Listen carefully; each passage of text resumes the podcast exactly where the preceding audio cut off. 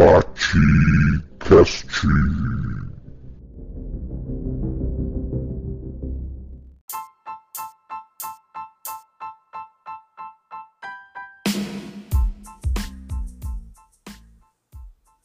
Olá, Podosfera! Eu sou o professor Adriano Viaro e esse é mais um episódio do Batcast.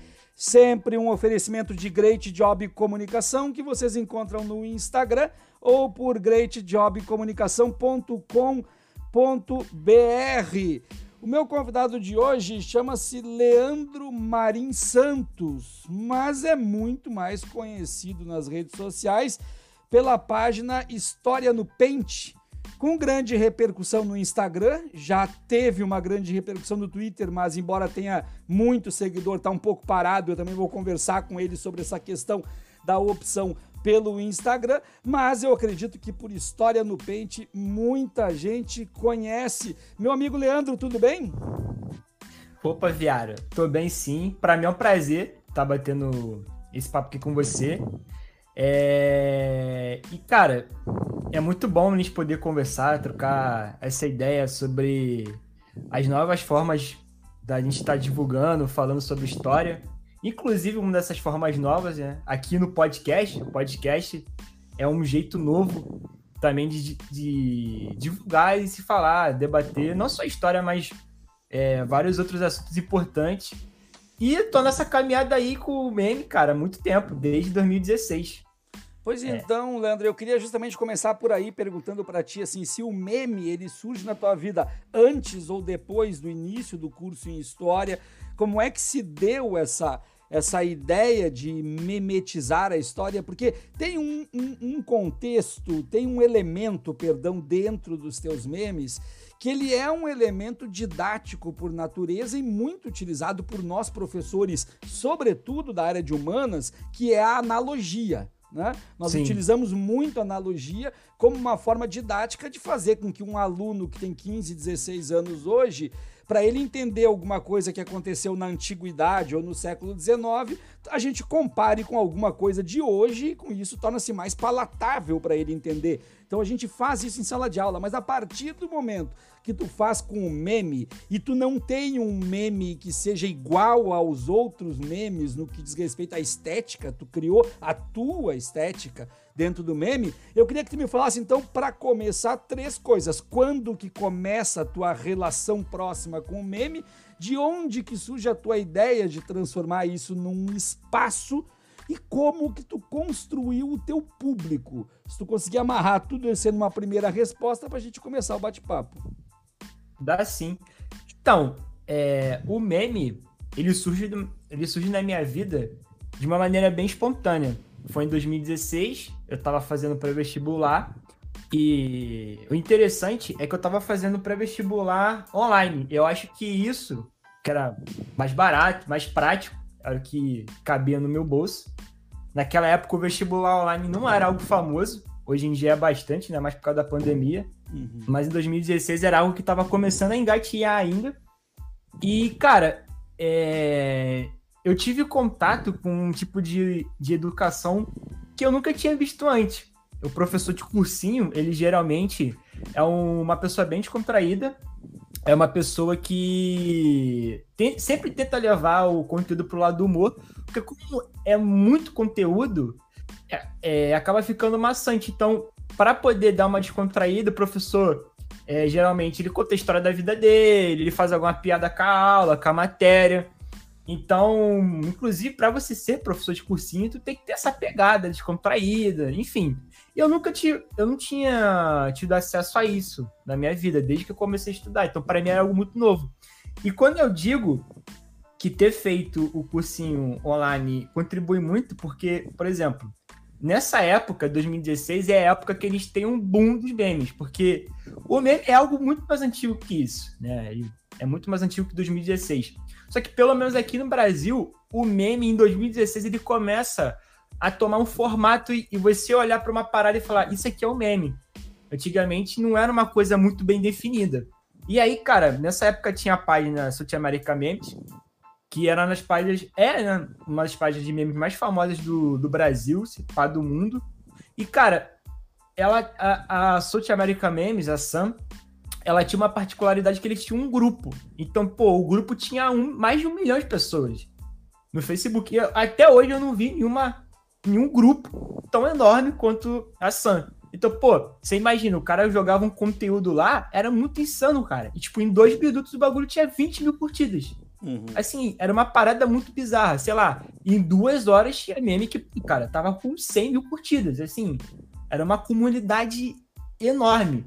Então, pô, é, antigamente, pô, quando eu era novo, quando a gente tava com tédio ou queria fazer alguma coisa, a gente pegava a televisão, ia ver alguma coisa na televisão o grupo da Sam se tornou a televisão para muita gente da minha geração. Você tava bolado, você tava triste, você entrava lá e você ficava, pô, mano, era assim, era uma sensação muito boa, você se divertia muito. E aí eu, as, as coisas que eu mais fazia na minha vida era estudar pro Prevest, né? Porque a gente fica sem vida. E, cara, um tempo em outro eu tava no, no, no grupo da Sam. E como eu fazia online, por exemplo, é, geralmente cada matéria eram duas, duas horas de aula, igual presencialmente. Aí, sei lá, o professor ia pegar um café, ia, sei lá, no banheiro. Aí, pô, a janela do bagulho tava aberta já. Eu já ia lá no grupo, dava uma olhada e voltava pra aula, como se fosse um intervalo mesmo. Uhum. E aí, cara, eu comecei a associar, é, fazer essas analogias naturalmente, que eu já sempre fiz, desde de novo. Eu gostava de fazer, é, misturar as coisas, eu sempre tive essa criatividade. Então, foi uma parada que nasceu naturalmente. Porque é, um, um, aspecto do meme que eu sempre é, falo para as pessoas é que ele tem um potencial muito grande para gerar comunidades. Hoje em dia eles têm memes de, é, de música, de futebol, de tudo. Então, por exemplo, quando a gente usa uma roupa, a gente está querendo passar uma mensagem para uma pessoa sobre aquilo que a gente está usando. Uhum. Então, quando você compartilha um meme, quando você é, faz o um meme e posta, você também está querendo passar uma mensagem para uma pessoa. Então, para mim, como naquele momento a história era algo muito importante, eu fazia memes de tudo, mas muito de história também. Eu fazia memes com, com situações do meu cotidiano, com amigos e tudo mais, mandava para eles, eu mandava os memes de história também, que eles curtiam. Uhum. E eles falavam, pô, faz uma página, faz, faz uma página, faz um canal no YouTube, porque na época o que tava em alta era canal no YouTube, mas não tinha muito a ver comigo. Eu fiz lá, é, eu fiz a página. E, assim, cara, realmente nasceu de uma maneira muito natural para expressar algo que eu gostava, que era história. E, cara, é, o que veio depois disso aí foi. Nunca poderia ter imaginado é, a quantidade de coisas que eu aprendi, a quantidade de coisas que aconteceu envolvendo meme. Foi uma parada que saiu do meu controle, assim. Por exemplo, é, quando eu fiz a página, ela demorou muito para crescer. Mas quando ela cresceu, ela cresceu de uma vez só assim, em um ano teve 700 mil curtidas, né? 700 mil seguidores no Facebook. Uhum. É, e aí eu comecei a ver que estava acontecendo um monte de coisa. Eu comecei a ver que tinha professor usando meme na aula. Eu comecei a ver que eu estava começando a gerar debate. Pô, nessa época não tinha grupo de história assim, com viagem mais progressista, não tinha, mano. Era só, só direita, só direita, só direita. Então, quando eu vi, por exemplo, eu tava com meu grupo com 20 mil pessoas, na época que eu fiz, tipo, cinco meses depois de ter feito o grupo, já tinha 20 mil pessoas, que a galera debatendo. Então, eu comecei a criar um espaço, assim, e foi uma parada muito natural. E numa época que, pô, a direita dominava a internet. Né? Uhum. Então, e, pô, teve vários outros desdobramentos aí que eu não conseguiria imaginar. E tomou vários outros caminhos depois também, né? É, agora tu, tu tocaste num ponto que é interessante, que é também uma diferença da região sudeste, sobretudo do Rio de Janeiro, aqui para o Rio Grande do Sul. Uh, no Rio Grande do Sul, o campo da história, o campo da historiografia, ele é praticamente uh, de domínio das causas progressistas e do viés de esquerda praticamente. Uhum. Sempre, uhum. É, a gente pode dizer assim que o, o, o, o, bloco de resistência no campo das ideias no Rio Grande do Sul está na área de ciências humanas. Tá? Uhum. Por quê? Porque o Estado ele é caracteristicamente nem conservador, ele é reacionário. E, ele é, uhum. e ele é reacionário não pelas diferenças do reacionarismo com o conservadorismo, mas pela total ignorância desses reacionários sobre o que, que é de fato ser conservador. Eles não, sa eles não sabem o que é ser conservador. Então, por isso que eles são reacionários, porque eles não têm nem Sim. ideia, né? Uh, por exemplo, o Stuart Mill ia se revirar no túmulo quando eles dizem que são liberais ou, ou coisa desse tipo. Então, uhum. a gente tem essa resistência. Porém, quando eu, isso aí quando eu comecei a minha, minha vida na história, quando eu me deparava com alguma fonte nacional de viés conservador, vinha do centro do país daquilo uhum. que a uhum. gente chama de centro do país, que é o centro econômico, que é o Sudeste, né? Então, isso é, para mim era uma coisa muito louca. Eu pensava assim, mas como é que pode um historiador ser reacionário? Isso para mim era uma uhum. novidade. E aí eu comecei a me deparar com alguns nomes. Por exemplo, tem um que morreu agora há pouco tempo aí da, da UFRJ, o, como é que é o nome dele? O Manolo Florentino. Manolo. Né? Morreu há pouco tempo. O Manolo Florentino, em se tratando de história afro-brasileira, perto do que nós uh, produzimos no Rio Grande do Sul, ele é um, reacionário, neoliberal, ultradireitista. Tá? Então, e um nome que construiu uma certa credibilidade dentro da UFRJ, chegou inclusive a presidir a Fundação Rui Barbosa, não sei se ainda estava quando faleceu. Então, tu me traz essa questão que é interessante da da, da, da, questão do progressismo, do reacionarismo, né? do conservadorismo e tudo mais. Mas daí eu te pergunto assim: a gente sabe que quando a gente fala de analogia, e eu acho impossível falarmos de meme sem falar em analogia, né? então quando a gente fala de analogia, a gente sabe que, uh, deixando de lado a questão da analogia como uma ferramenta linguística, como uma figura de linguagem, mas a tra trabalhando a analogia como o que, que alguém precisa para trabalhar a analogia, a gente percebe que a pessoa não basta ela querer trabalhar com analogia. É, tu falou que tu faz isso desde muito cedo, eu também faço isso desde muito cedo. Não basta querer, tu tem que ter algumas coisas que são fundamentais. Primeiro, tu tem que ter um domínio vocabulário, tu, tu tem que ter conteúdo, repertório, e tu tem que ter mais do que isso, tu tem que ter algo que, por incrível que pareça, não é de domínio público, tu tem que ter raciocínio lógico. Porque, Exato. Porque se tu não tiver raciocínio lógico, tu vai fazer aquilo que em filosofia a gente chama de falsa equivalência. Tu vai comparar as coisas que não são comparáveis. E aí a tua analogia vai pro saco. E a gente, vê, e a gente vê muita gente tentando fazer analogia comparando coisas que não se comparam. E aí fica aquelas analogia torta que não serve para absolutamente nada. Então, amarrando isso aqui, porque o que importa nesse, nesse programa é te ouvir, não me ouvir, eu já falei demais, né? Mas amarrando isso aqui, passando a bola para ti, eu digo assim: qual é o processo que torna-se mais evidente para ti no teu trabalho na página? É a, a, forma com que a analogia surge, porque isso é quase que uma inspiração poética, é ou, ou a, a, o resultado quando tu vê as pessoas utilizando o teu meme ou até aprendendo melhor a partir do teu meme. O que, que é mais importante para ti, a tua criação ou o resultado da tua criação? Olha, cara, essa é uma pergunta boa. Geralmente, eu já dei um monte de entrevista, né? Geralmente as pessoas fazem umas perguntas que são meio óbvias, mas essa pergunta eu gostei muito, porque até eu nunca tinha parado para pensar nisso. E se bem que inconscientemente eu penso, cara, eu acho que eu acho que a parte mais importante do, do de você fazer um meme, eu acho que é a inspiração. E eu acho que porque assim, eu acho que é a coisa a coisa mais engraçada do meme além de, do plano do meme, de você usar a imagem, é justamente você encaixar coisas ali que não tem nada a ver com a imagem.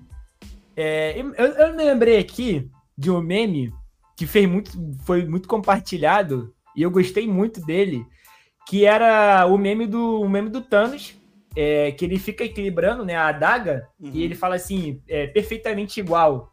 É, não sei se é exatamente isso que ele fala, mas ele fala que está equilibrado. E aí eu me lembro que eu vi aquilo, e na, nessa época eu fumava, né? E é engraçado demais como essas coisas vêm na, na nossa cabeça. Eu me lembro que naquela época, e eu tinha acabado de ver o filme, eu tava em casa, né?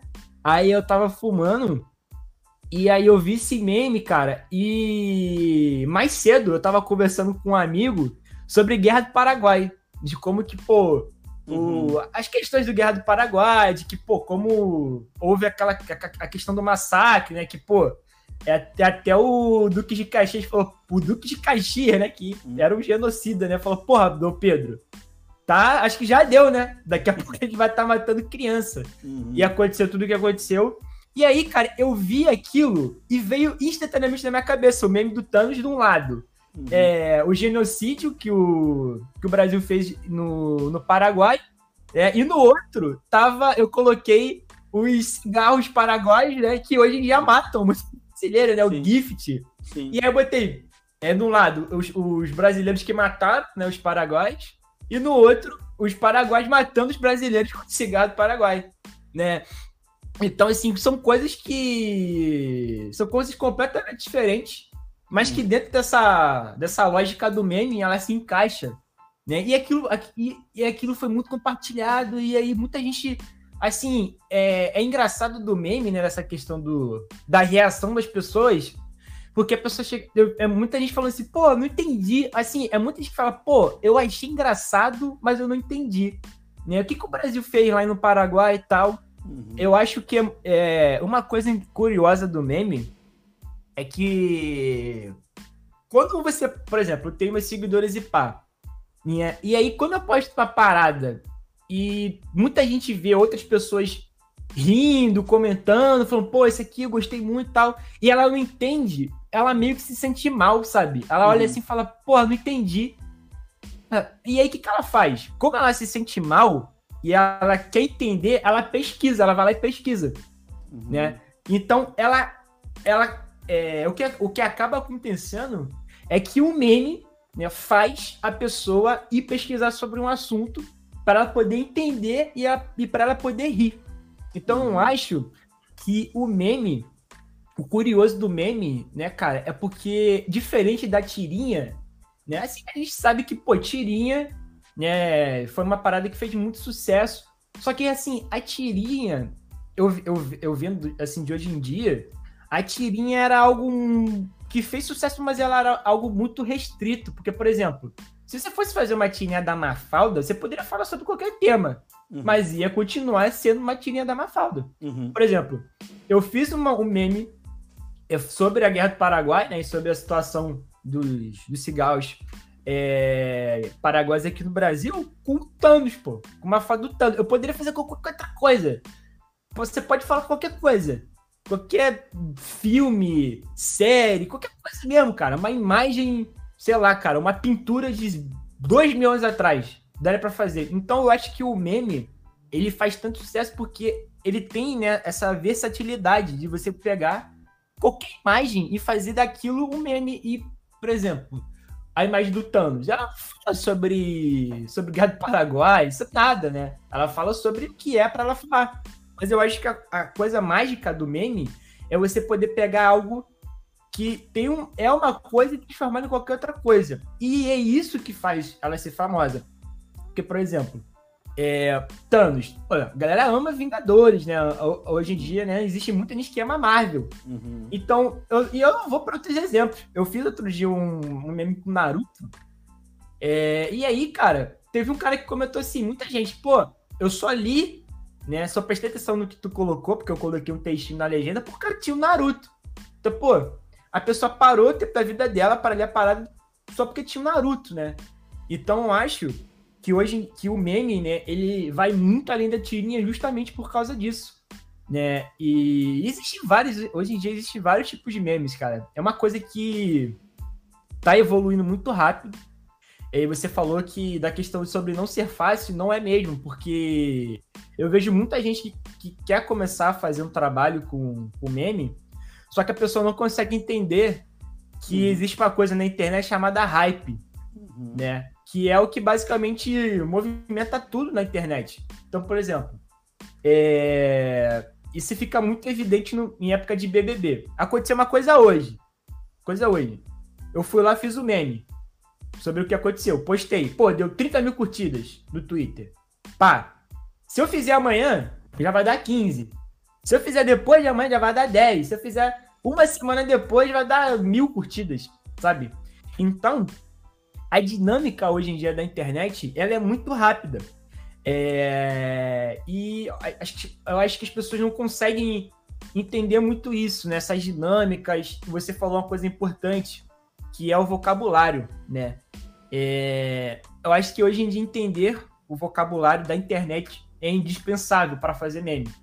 Porque se você usar determinadas gírias ou palavras que não se encaixam muito dentro desses desses vocabulários mais das, pessoas, das gerações mais novas, o meme também não vai virar. Assim, é tudo, cara. É estética, são os nomes que você usa, é tudo, é um conjunto de coisas que você tem que entender, né? Então, eu acho que hoje em dia eu posso até te dizer com tranquilidade que fazer memes é uma profissão, porque tem gente que eu conheço gente, né? É, por mais que eu não trabalhe com isso, já me ofereceram, inclusive. Tem, eu conheço gente que trabalha para político fazendo meme, para partido ou para político específico. Eu conheço gente que faz meme para empresa, empresas privadas, grandes empresas, inclusive, para Ponto Frio, enfim. Eu conheço gente que faz meme é, voltado, pensando para um ponto mais educativo, além de mim, né? É, eu também faço, esse é a minha, minha especialidade. Eu tenho, mas, assim, tem, eu conheço gente que faz meme para, para por exemplo, canais de esporte, esporte interativo, eu hum. conheço gente. Cara, eu conheço gente que faz meme pra músico, por exemplo. Tem um músico famoso, Luan Santana. O cara vai lá, contrata um cara que sabe fazer meme para fazer meme dele, pra a, alavancar ele nas redes sociais. Então, hoje em dia, você fazer meme é uma coisa que virou uma profissão mesmo, assim. E galera ganha muita grana com isso. Porque o potencial que ele tem de viralizar é surreal. Né? Inclusive, minha tese que eu tô construindo, de TCC, é que um dos pontos fundamentais para o Bolsonaro ser o que ele é são os memes. É, eu ia inclusive trazer para ti, agora tu estava falando da profissão do meme, coisa, eu ia trazer para ti justamente a questão de não só a profissão fazer meme, como o campo acadêmico torna-se muito amplo para o meme, no sentido Sim. de pesquisar a história dos memes e também Sim. o trabalho de catálogo, né? Catalogar os memes, tipificar, criar uma tipologia, uma organização, né, os tipos de meme, então, porque a gente está falando de uma forma de comunicação numa era em que a comunicação ela está extremamente rápida e fluida ou líquida, para usar o conceito do Bauman, e que Sim. ela está, então, a, adquirindo uma forma de comunicação também numa sociedade que não necessariamente é leitora de grandes livros no, no, no, conceito de quantidade de páginas e tudo mais. Mas eu acho uma questão interessante do teu trabalho também, é que eu vejo um, um, um elemento muito presente que é o elemento do imprevisível. Uhum. Tu, tu, não tem aquele meme assim que o cara sabe como que vai ser teu meme por antecipação. Nós temos, nós temos algumas coleções de meme na internet que tornaram-se praticamente previsíveis. E o teu meme, o, o, teu meme não é previsível nem na estética. Tu faz ali um, um, um, um liquidificador, né? Tu liquidifica essa comunicação e tu traz isso. E isso para mim é interessante porque, veja bem, olha só o que, o que eu quero propor para ti aqui de discussão. Veja bem, a gente está vivendo um mundo que está justamente querendo combater a imprevisibilidade da vida. Se a gente for pegar, é por, se a gente for pegar, por exemplo, os coaches, pegar terapias breves, tudo mais, o que estão que querendo fazer? Estão querendo fazer com que a vida deixe de ser imprevisível, que ela passe a ser previsível para que o ser humano seja o dono da razão, o dono da sua vida, o senhor dos seus problemas, e que ele consiga os cinco passos para ser feliz, os dez passos para ficar rico, os, 15 passos. Então, quando tu tenta dizer para o ser humano que é só ele jogar para o universo, que o universo conspira a favor. E aí eu peguei aqui uma frase lá do, do, do Paulo Coelho, no primeiro livro dele, O Alquimista. Né, que ele nem sabia que isso ia virar frase do, do, dos coaches. Quando tu diz isso, tu tá cometendo uma tolice de querer dizer que a contingência da vida, ou o aspecto randômico da vida pode deixar de existir, o que é um absurdo, porque a vida é contingente, a vida é aleatória, a vida é imprevisível e tu trabalhas muito bem com a imprevisibilidade, porque além de tu trazer a analogia, que é didática por natureza, tu trazer o, o, o humor, vamos dizer assim, não é psicodélico, teu humor é idiosincrático, uma estética idiosincrática tu ainda consegue fazer com que as pessoas não consigam ter uma previsão do que, que vai vir no próximo meme. Eu tô louco ou isso existe no teu trabalho? Pô, cara, esse aqui para mim é das melhores entrevistas que eu fiz, porque é... isso que você tá falando é totalmente verdade. É, e eu acho que existe também uma questão da. Eu acho que isso já é algo meio que da minha geração caminhando pro. Eu tô, eu, tipo, eu tô no meio, sabe? É, tem a sua geração, né? Tem a minha.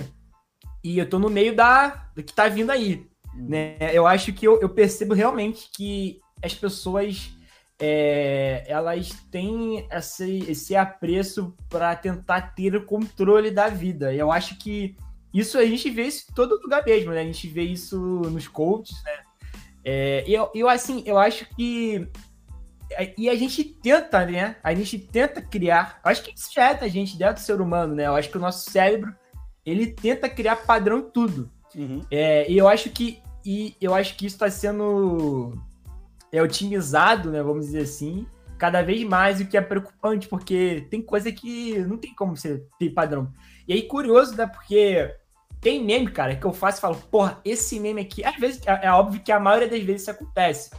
Mas, tipo, tem meme que eu falo, pô, esse aqui vai ser bom. E é, dá bom. Mas tem meme que eu falo, pô, esse aqui vai ser bom e é uma merda. Não vai, sabe? Não vai pra frente. E tem meme, cara, teve um meme, um dos memes mais curtidos da minha. que eu postei no Twitter. É, é muito curioso. Eu simplesmente postei e falei, porra, isso aqui não vai dar em nada. Vai dar em nada. Aí fui tomar banho, né? Tava indo pra faculdade, fui almoçar, tomar banho. Aí pra faculdade, tipo pra faculdade. Né? Eu olhei assim no Twitter e fiquei, baby, bombou pra caralho. E eu olhei e falei, mano, eu olhei assim e falei, caralho, que porra é essa? E é muito, e até, isso é até um pouco, dá um pouco até de, vamos dizer assim, de ansiedade, porque quando tu posta uma parada na internet, ou ela viralizou porque todo mundo gostou, ou ela viralizou porque tu falou uma merda ali sinistro, o nego tá, tá em cima de tudo. Então eu olhei e falei, o que aconteceu? E fui ver, a galera gostou muito, muito pra caralho. Mas que isso? Isso não, tipo, pra mim não é algo tão bom a ponto de ter essa reação. E, cara, tomou um, assim, foi insano, porra. Foi compartilhado por gente famosa pra caralho, MC, da Radam, um monte de gente. Falei, cara, que, que loucura, mano. E é isso que você falou, uma parada da imprevisibilidade. E, tipo assim, esse rolê que você falou, da galera não saber o que eu vou compartilhar, isso, isso aí que acaba tendo a gente tendo uma complexidade, né? O meme, ele começa, eu acho que a partir de 2019, ali 2018, o meme ele começa a tomar uns rumos assim, sabe? Tipo, antes a gente tinha, acho que quase tudo na vida é assim, né? Uhum. O rock nasceu. O rock, pô, aí depois veio um tipo de rock, aí nesse tipo vem mais dois, nesse, desses dois viram 20, hum. né? E, e assim, né? Tudo, né? Não existe. É dificilmente a gente encontra algo, né? Até historiografia, né? A historiografia. Hum. Hoje existe vários tipos, né? De você. Constru... Existem várias maneiras de você construir uma historiografia. E aí, cara, o meme ele começa, eu acho que em 2018, a tomar uns caminhos assim, por exemplo, esse meme que você... Existe um meme que. Um tipo de meme que geralmente é um shitpost. É, é uma merda, merda postagem que os caras chamam. Uhum. Que os caras pegam uma coisa que não, muito aleatório, porque o meme ele por si só já é um pouco aleatório. Só que os caras levam isso a um nível muito alto, sabe? Uhum. E postam uma parada, por exemplo. Vou abrir aqui a página. Eu postei um meme. É... Deixa eu ver aqui. Do Goku, do, do Dragon Ball, com o boné do MST. E falei uma coisa aleatória sobre nazismo, sabe? Pai, joguei. E realmente, não dá pra, não dá pra você saber que eu iria fazer isso. Uhum. Então, é, hoje em dia, existem vários tipos de memes e eu acho que também isso tá muito ligado à geração. Por exemplo, é, tem meme que eu posto e a pessoa fala assim, cara, não entendi porra nenhuma. Só que, tipo, ela não consegue ver que realmente é essa a intenção, uhum, sabe? Uhum. Ah, sabe? Tipo, mas isso não tem sentido. A graça não é ter muito sentido. E aí eu começo a ver que começa a existir, né, é, um choque de gerações. No meme antigamente não tinha isso, hoje em dia já tem. Então, tipo, tem um meme que eu posto que o cara olha e fala assim, pô, isso aqui é uma parada de. É o famoso cringe, né? O famoso cringe. Isso aqui uhum. é, uma, é um tipo de meme mais antigo. Né? Aí eu posto um tipo de meme mais atual, que é esse, né? Mais imprevisível. E aí o cara mais antigo ele fala, pô, mas eu não, não entendi, não consegui entender, sabe? Uhum. E aí, cara, e aí fica complicado, porque, por exemplo, é... eu quero ter um público, eu quero, por exemplo, eu quero ter um público novo né, para chegar, para porque essa sempre foi a minha intenção, mas eu também quero ter um público mais velho, né, um público de professores, os caras poderem entender aquela parada e levar para sala de aula. E aí fica, e aí que começa a ficar complicado, porque pô, se eu faço muito isso aqui, cara que é mais velho vai olhar e falar, pô, não tô mais entendendo e vai sair.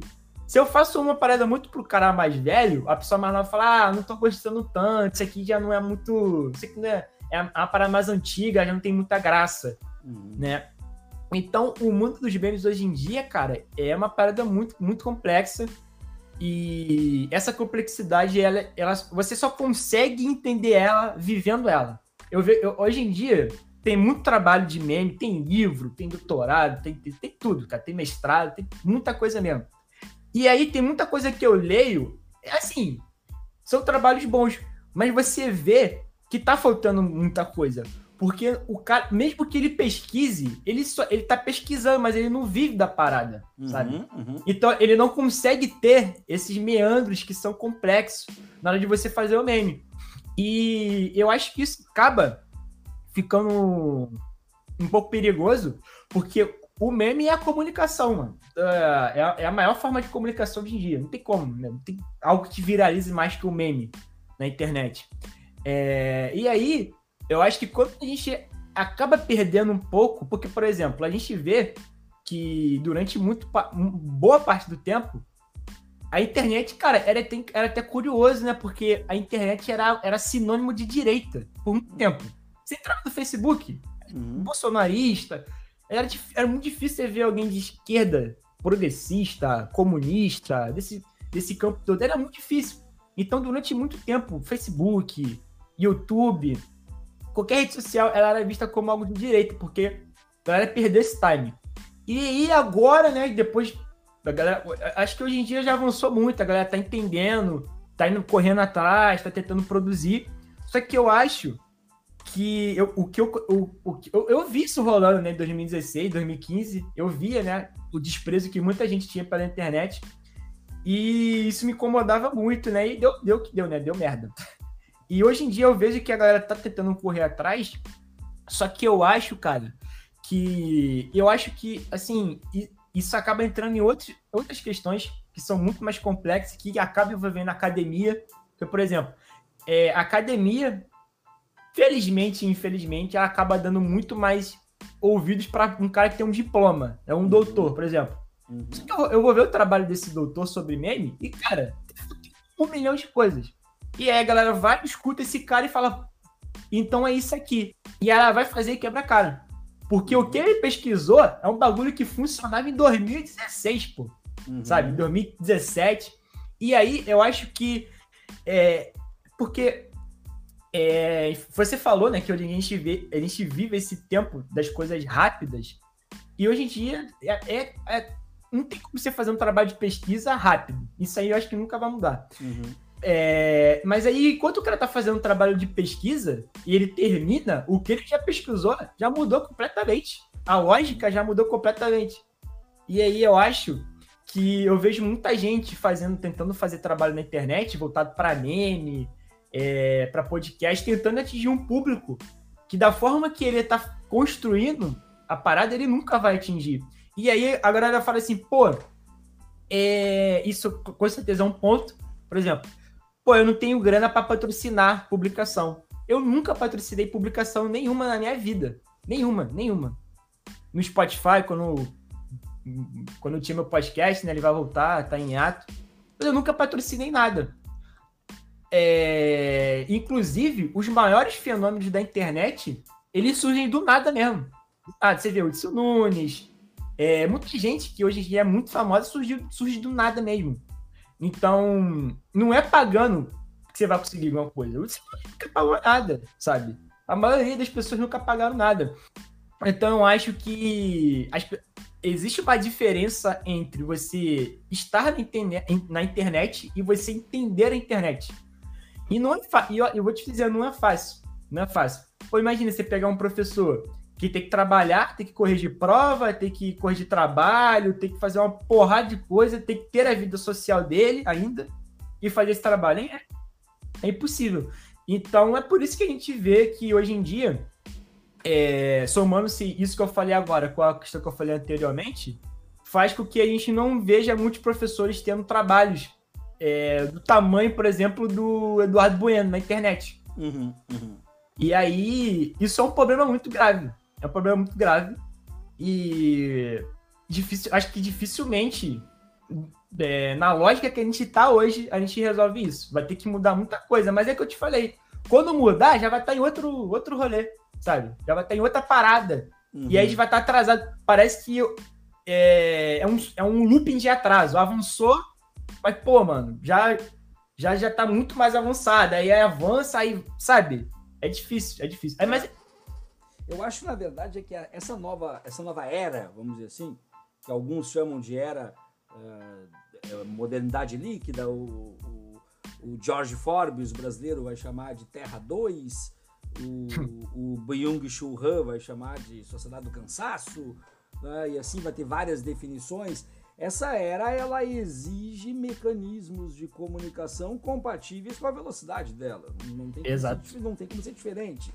Então, Sim. se eu vou fazer uma pesquisa acadêmica, eu até posso fazer uma pesquisa acadêmica e ela der certo, desde que o meu objeto de estudo não esteja voltado para questões que enamoram-se de tecnologia, vamos dizer assim.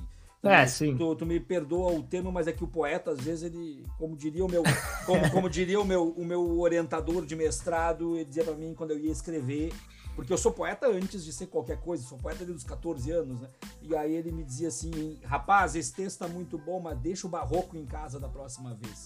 então, então, ele queria que eu escrevesse de uma forma diferente. Ele, um, ele, um marxista ortodoxo de repercussão internacional, Dr. Mário Maestre, muito produtor de livros da escravidão e tudo mais. Mas daí o que eu quero te dizer é o seguinte, assim, ó. Uh, tem uma questão que, que é curiosa para mim, pelo seguinte. Uh, eu tenho a minha inspiração poética, tu tem a tua inspiração memética. A inspiração, ela é a inspiração, só o objeto que ela atua é diferente. Eu costumo, eu costumo dizer para amigos meus, quando me pedem para eu explicar a inspiração, porque a inspiração ela é óbvia para quem a tem. Para quem não tem, ela não é óbvia. Para quem não tem, ela é um, é, ela é objeto daquela mesma frase sempre, mas da onde é que tu tira isso, né? Porque a pessoa Sim. não consegue. Então, eu faço uma analogia e que as pessoas costumam entender. Eu digo para elas, olha, a inspiração do artista, seja ele poeta, seja ele criador de memes, seja ele pintor, a inspiração do artista é mais ou menos como a força pro Jedi.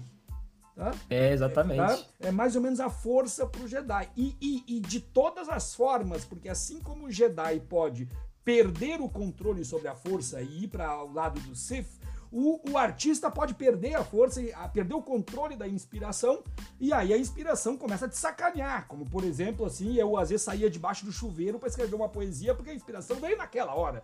E se, não vi, se eu não fizesse naquela hora, eu ia esquecer a porra da poesia depois. Então, eu faço isso com o meme também. Eu, sim, eu então, anoto então, no celular a ideia. Exatamente. E, e, porque a inspiração ela é a força do Jedi, ela tá ali em ti e ela decide quando é que ela vai te, te dar uma porrada para tu produzir alguma coisa. Então, o que, que, eu quero, que, que eu quero falar para ti disso? Eu sou, eu sou uh, praticamente 100% inspiração. Se eu colocar uhum. na, naquela balança de quantos por cento é inspiração e quantos por cento é transpiração. Né? Ah, se, a gente, se, a gente, for, se a gente for pegar, por exemplo, a história da literatura, a gente vai pegar Gustave Flaubert quando escreve Madame Bovary, ou vamos pegar o nosso Graciliano Ramos quando escreve Vidas Secas. Tu vai ver que são pessoas que não eram muito inspiradas, mas mais transpiradas, ou seja, brigavam com a frase e risca e volta atrás e não gosta e troca. O, o, o Graciliano Ramos tem os, os originais dele manuscritos com furos de cigarro, porque ele se irritava com a palavra que ele tinha colocado e de raiva ele furava com cigarro e coisa. Então, pessoas que vão fazer aquela mudança do romantismo para dizer que a inspiração não existe, o que existe é fruto do trabalho somente. Eu uhum. discordo uhum. porque eu sou praticamente, Também. eu sou praticamente inspiração. O que eu quero dizer com isso? É que às vezes eu faço uma poesia, um poema ou um texto, uma crônica, as pessoas pegam e dizem assim: "Nossa, mas ficou muito bom. Quanto tempo tu levou para fazer isso?" Eu digo cinco minutos. E ninguém acredita. Não, não uhum. pode ter escrito isso em cinco minutos. Eu falei, sim, eu escrevi em cinco minutos. Mas não, ninguém escreve em cinco minutos. Então é a minha pergunta. Tu tem transpiração? Tu é aquele cara que cria o pré-roteiro de um meme, organiza, arrisca e coisa? Ou tu é o cara mais inspiração, que a coisa vem louca, pronta e tu só tem que colocar na ferramenta? Cara, é uma boa pergunta. É uma boa pergunta. É, eu acho que. É, eu acho que a, a, questão da. A questão da transpiração ela não está é, ligada diretamente na para você criar o meme. Eu acho que a questão da, da transpiração ela vem justamente por isso que eu te falei, de você conseguir entender novos formatos, né? De você conseguir entender o é, que, que, a galera tá, que, que a galera tá fazendo. Porque, por exemplo, é, hoje em dia existe no Instagram um tipo de post que é o post carrossel que você coloca né, várias fotos seguidas, você pode postar né, 10 fotos seguidas é, de uma vez só no Instagram em um único post. Então hoje em dia a gente tem muito disso. E aí, cara, eu fico. Durante algum tempo, eu consegui. Eu fiquei tentando quebrar a cabeça de como eu poderia fazer isso com meme de história. Porque o que eu faço, eu sou tipo. Cara, eu sou. Às vezes eu trabalho como um artista de forró. O que, que, que o artista de forró faz? ele pega uma música internacional muito foda e faz a versão forró. Então eu pego o meme que tá famoso no momento e transformo ele em um meme de história. Uhum. Então, o que eu acho que a questão da transpiração, ela vem muito de você tentar entender o que, que a galera tá consumindo agora, o que, que a galera tá querendo ver, como que e depois disso tudo pensar como que eu vou fazer isso no meme de história. Depois que eu consigo entender mais ou menos o que, que a galera tá querendo ver desse novo formato de meme, aí, cara, a, como a parada já, eu, já, eu já moldei o formato da parada, uhum. eu consigo criar várias coisas. Aí eu vou criando um monte de coisa. Vou criando um monte de então, coisa. Então a, gente pode, a gente pode dizer então que a transpiração tá na, na descoberta das novas tendências da pesquisa e a Sim. inspiração tá em fazer o meme dentro daquele formato, então. Exatamente. É, a gente pode levar isso justamente, você tá falando de arte, né? Uhum. Pô, o cara, ele faz um tipo de arte, faz uma arte barroca. Uhum. Aí beleza, eu tô fazendo arte barroca, eu sei como é que faz, blá, blá, blá, beleza. E aí, sei lá, eu quero fazer uma parada mais naturalista. Mas o que é o naturalismo? Aí o cara vai lá, o cara vai uhum, ver, uhum. aí vai estudar estética, vai estudar, uhum. né, a questão toda envolvendo o naturalismo. Aí quando ele entendeu o que, que é o naturalismo, ele falou, ele entendeu o que, que é o naturalismo, vai falar, porra, agora eu vou pintar um quadro naturalista. É basicamente isso, sabe? Uhum, uhum. A, gente, a gente tá sempre, o cara que faz meme, ele tá diariamente tentando entender é, o que, que é aquilo, de onde vem aquilo, por que, que aquilo é engraçado, como que aquilo pode fazer sentido, porque o meme, cara, o meme não é só você pegar e fazer. O meme, ele tem que fazer sentido, ele tem que ser engraçado. Uhum. Se ele tem, ó, eu tenho uma coisa aqui para fazer o meme, a pessoa vai e faz, e mostra, pô, não é, não é engraçado. Ele faz sentido, mas não é engraçado. E às uhum. vezes, ele é engraçado, mas não faz sentido, sabe? Uhum. Sei lá, você, por exemplo, eu fazer uma piada, um meme assim, pô, é, sobre o Brasil ter, ter trocado é, o AC, ter comprado o AC por dois cavalos. Uhum. Isso, não é, isso não é verdade. Isso é uhum. mentira, isso é uma fake news uhum. histórica. Uhum. O meme pode ser engraçado, mas ele não vai fazer sentido porque é a fake news, sabe? Uhum. Então, a gente caminha muito. Então, o meme tem que ser engraçado, ele tem que ser verdade. Ele tem que, tem que ter existido aquilo. Uhum. Então, cara, o meme ele é uma figura, assim, não é qualquer um que faz, é uma parada. É uma parada de, é complexa, é, é complexa. Assim, se você quer, por exemplo, eu posso postar um meme engraçado, ele vai viralizar, mas ele vai ser mentira. É óbvio que eu não quero que isso aconteça, porque eu me preocupo, né, com isso. Eu não quero que as pessoas compartilhem fake news. É, então, isso entra em outra questão que você falou, né? De, por exemplo, eu tenho muita ideia de meme, e hoje em dia esse processo ele vai ficando cada vez mais complexo. E por conta do podcast, eu tenho e das lives, eu tenho contato com pessoas, por exemplo, como você. Por uhum. exemplo, eu quero fazer o um meme sobre alguma coisa envolvendo a Guerra dos Farrapos. Porra, eu vou falar com o Victor, vou mostrar pra ele, vou mostrar, porra, viado, o que, que tu acha desse meme aí? Uhum. E eu já fiz isso, inclusive, sim, né? Eu já te, já te mandei. Uhum. Então, hoje em dia, né, eu fico muito feliz de poder ter contato de, com pessoas como você, porque acabam me ajudando. Por exemplo, hoje eu fiz um carrossel sobre a história dos Estados Unidos, com alguns memes sobre os Estados Unidos. Eu mandei uhum. para um, um, cara que, porra, meu parceiro, cara de doutorado, morou anos nos Estados Unidos. O cara falou, pô, tu podia mudar isso, tu podia botar aquilo. É, e aí, porra, também tem meus amigos, né, do podcast. O Diego, ele tem mestrado, tá quase terminando o doutorado em educação. Ele fala assim, pô, mas tu poderia mudar aquilo, tu poderia dar um toque naquilo. Ah, tu poderia refazer dessa maneira e uhum. tudo mais. Então, é, eu, pelo menos, eu tenho, eu tenho muito, eu tomo, assim, por mais que eu tenha muito cuidado, eu vou errar, né? Porque não tem como. Uhum, eu sou, uhum. eu sou, eu sou uma, eu costumo dizer, por exemplo, às vezes é, você tá dando aula e você tá escrevendo no quadro e o aluno fala, pô, professor, você escreveu aquela palavra errada. Eu falei, ih, caralho. Ou então você troca algum conceito pelo outro. Falei, o aluno corrige, às vezes você mesmo vê depois de uhum. tempo. Então, às vezes, você pode postar uma coisa na internet também com algum erro, só que não dá para corrigir, né? No quadro, no quadro você vai lá e você apaga e você corrige. Mas é, eu, eu tomo muito cuidado, muito cuidado mesmo. É, infelizmente, isso é uma coisa que nem todo mundo toma, né? Uhum. É, é, porque como você é um poeta, né? E você. As pessoas gostam, pelo visto, da sua poesia. Você conta uma poesia para uma pessoa e você gosta né, daquela reação, tipo, porra, o cara gostou do meu poema, porra, sou foda. E uhum. o cara que faz meme tem muito isso também. Sim. Quando o cara posta uma parada e tem like pra caralho, o cara fala, porra, sou foda, o cara tá curtindo meu, meu conteúdo. Então, às vezes, o, a pessoa. Eu vi isso, eu, vi, eu já vi isso acontecer com muita gente. O cara não se preocupa no que ele tá compartilhando, porque o único objetivo dele é ter essa satisfação de ver a galera curtindo.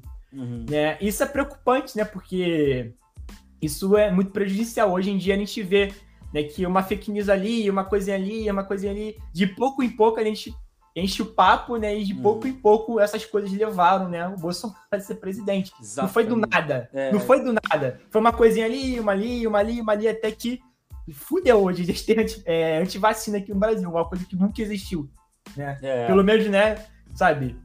Eu tenho tia que, que não quer tomar não quer tomar vacina.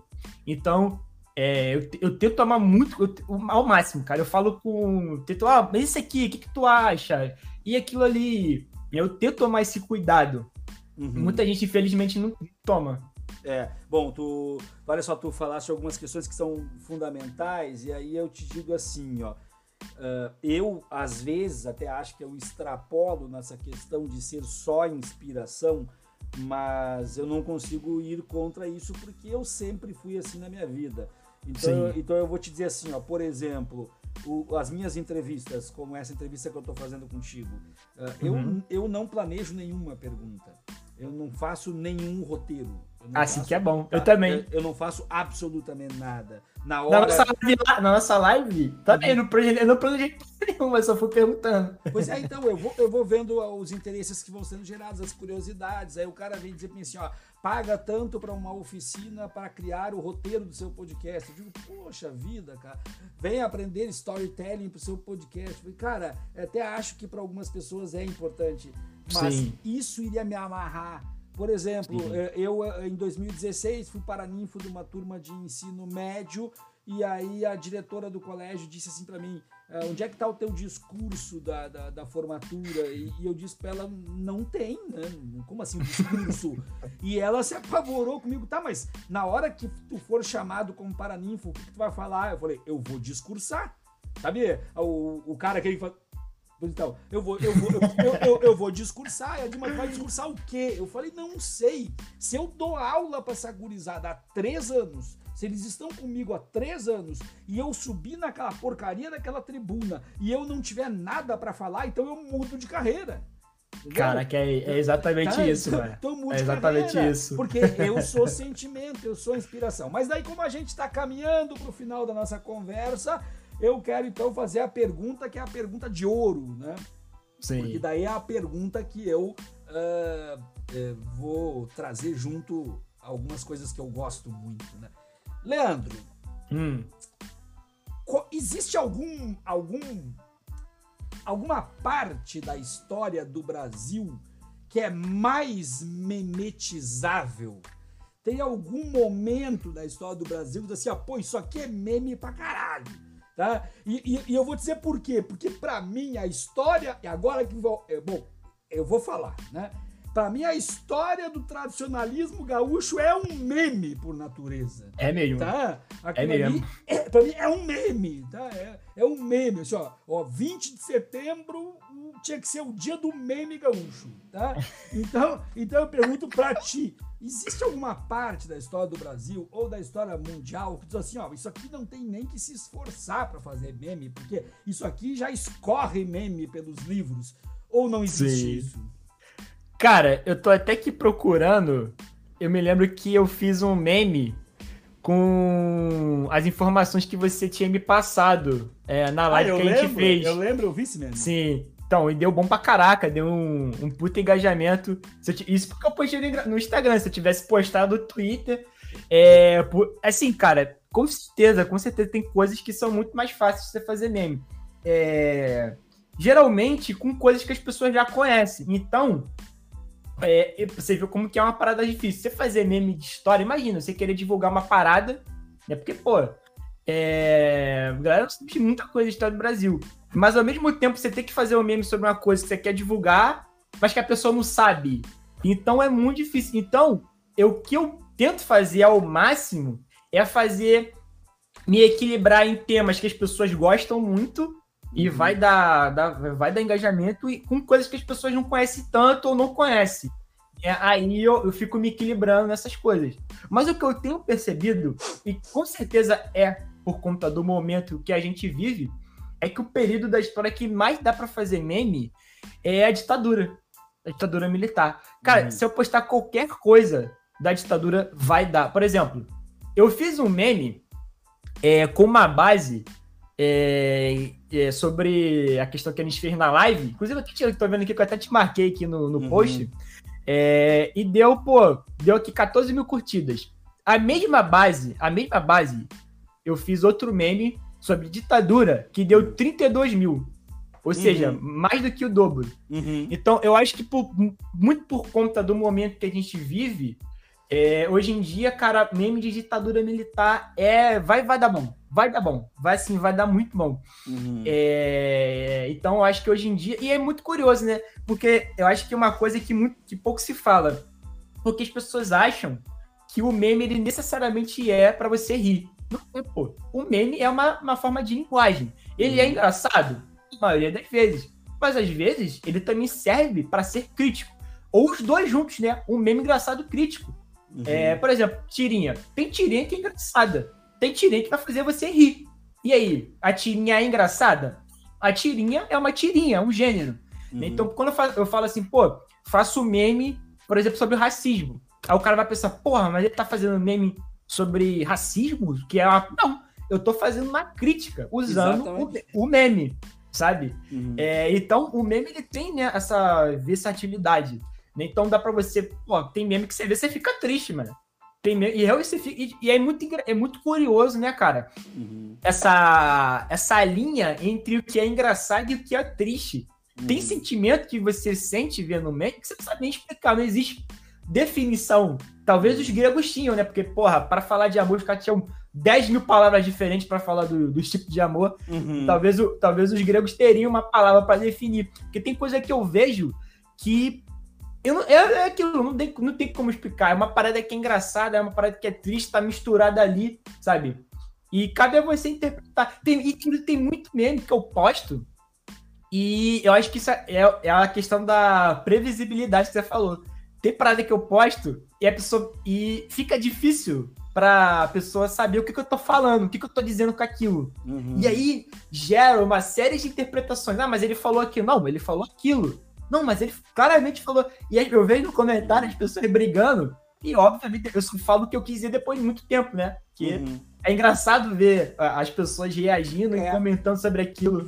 Essa, essa, essa questão é interessante, porque olha só, uma vez em Porto Alegre, eu moro em São Leopoldo, fica 30 quilômetros de Porto Alegre, dá 40 minutos de trem. Tá? Mas uma vez em Porto Alegre, me convidaram para ir num colégio que nesse colégio as crianças iam fazer, crianças e adolescentes iam fazer uma exposição com algumas poesias minhas. E, uhum. e, inclusive fazer desenhos que representassem aquela poesia, até porque há muitos anos eu me aventurei em escrever algumas poesias um pouco mais lúdicas que representavam a minha infância, então acabaram trazendo à tona alguma discussão em sala de aula. E aí, depois que as crianças fizeram tudo, eu, óbvio que eu me emocionei, vi as crianças mostrando os desenhos que fizeram, agradecendo e tudo mais, lendo algumas poesias. Mas depois disso, eu fui para um bate-papo daí com os professores, para conversar com os professores sobre a questão da poesia, etc, etc. E aí, uma professora de literatura, de letras, ela começou a analisar as minhas poesias. Uhum. Aí ela trouxe a, a corrente literária tal, a corrente literária tal, a, as referências em, em, Luiz de Camões, as referências em, Fernando Pessoa, coisa, e eu ficava pensando assim, nossa, mas como foi que eu não pensei nisso antes? Sim. Porque, porque não tem nada a ver com o que eu escrevi.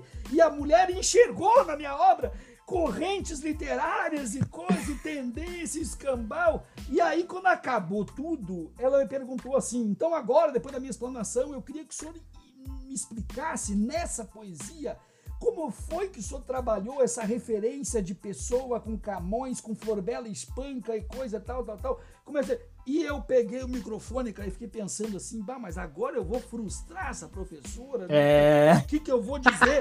Daí eu falei, eu falei assim, a professora, a senhora quer saber mesmo? Quero. Eu falei, ainda bem que não tem nenhum aluno aqui, estamos só entre professores. Sabe como é que eu fiz essa poesia? Ela como? Eu peguei o meu celular, eu abri o meu bloco de notas, eu estava dentro do trem indo trabalhar e eu vi uma pessoa sentada lendo o jornal, aquilo me inspirou e eu escrevi em cinco minutos, fechei o celular e continuei viagem. E ela, e ela, mas e ela quis ficar braba comigo. Ela disse: não, o senhor tá com isso, o senhor tá uh, atacando a, a, a, o conceito de poesia e de coisa. Eu falei: bom, então a senhora me desculpe, mas é assim que eu crio. É, isso é tão, isso é tão, assim, isso é tão escroto, né, cara? Exatamente, exatamente. É, querer te colocar na caixinha, não existe exatamente. isso, gente. Depois só me desculpa agora, se, se existe no meu texto referências de outros autores, eu posso ter absorvido por inércia, por osmose, né? É, sim, é. Ser porque a gente não pensa tudo puro, a gente vive numa sociedade. Então, sim. mas eu não peguei a obra desses caras e li nem as correntes literárias e agora eu vou fazer um roteiro e vou criar. Vê, meu amigo, foi uma satisfação falar contigo e eu quero que tu dê um alô final aí pro pessoal. Pô, cara, a satisfação foi minha, tanto que eu nem vi passando uma hora. Eu acho que essa aqui foi com certeza é melhor, melhor bate-papo que eu fiz sobre o meu trabalho. É, é, muito bom, cara. Eu acho que é muito. É, muito a, a, parte que eu mais gostei do nosso papo foi que você fugiu do óbvio, sabe? Você, você ah, mas pô, e aí? E, e para fazer meme? É, você tem alguma inspiração? Não sei o que. Não, você você perguntou coisas que eu nunca tinha. Coisas que eu nem eu mesmo tinha pensado sobre hum. o que eu hum. faço. Então, eu fiz que nem a professora fez comigo. É, você me, provo... você me provocou reflexões, e isso é muito maneiro, né? Então, acho que um papo é bom quando ele é assim, né? Tipo, pô, totalmente fora da curva, né? O... Eu acho que, inclusive, é, é muito bom é, a gente falar, né, para quem tá ouvindo, que a, acho que as melhores coisas são as coisas que não são planejadas. Então, se você ficar tentando planejar, tentar prever, sabe? É igual bagulho de rolê, né? O rolê, a, a saída que a gente dá. Quando a gente marca, marcando dois meses de antecedência, chega lá, às vezes é ruim, é chato. E uma coisa que surge do nada, um convite, às vezes é a melhor coisa que você fez aí na, na vida. Eu coloquei, é... eu coloquei no Twitter agora há pouco que a vida é contingente, randômica e que o resto é papo de coach. É, tem como mesmo. ser diferente. Eu conversei com o Leandro Marim Santos, o História no Pente do Twitter e do Instagram. Eu sou o professor Adriano Viário e esse foi mais um episódio do Batcast. Compartilhem o Batcast, assinem o Batcast, ajudem a fortalecer esse canal. Tchau, tchau!